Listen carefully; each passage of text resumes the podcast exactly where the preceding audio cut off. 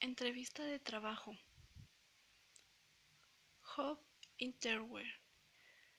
Tell me about yourself. I am very happy, creative, creative and a hard person in my free time. It's a dancing class.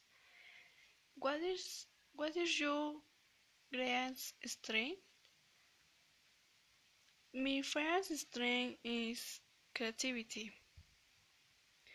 What is your greatest weakness? My biggest weakness is patience but warning So where are you?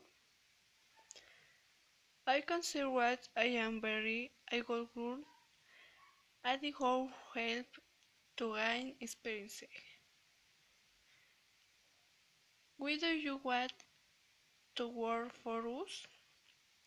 Because because because you are you around for big companies and it will be a home to work for and you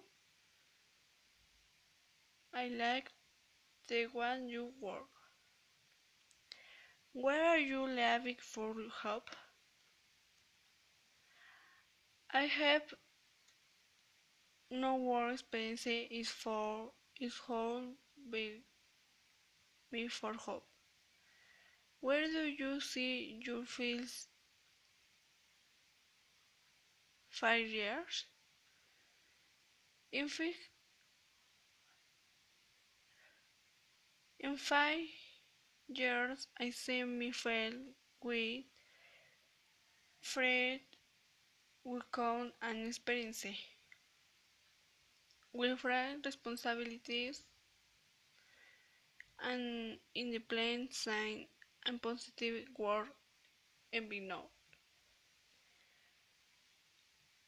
How how do you hide stress and press? And whole and whole cycle began on for whole but regular but I can work on time.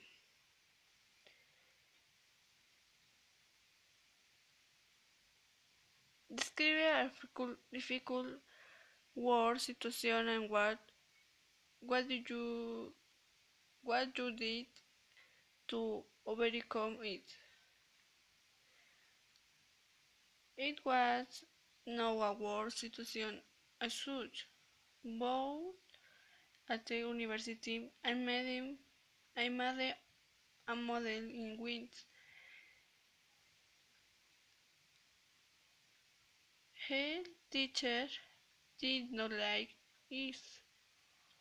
So and suggest what Elliot Blueplay choose the quality qualification of it and what or what and blue picket. So are to wait me amore again right time time prevision what are your salary expectation where eh, a position was that you had offered me would like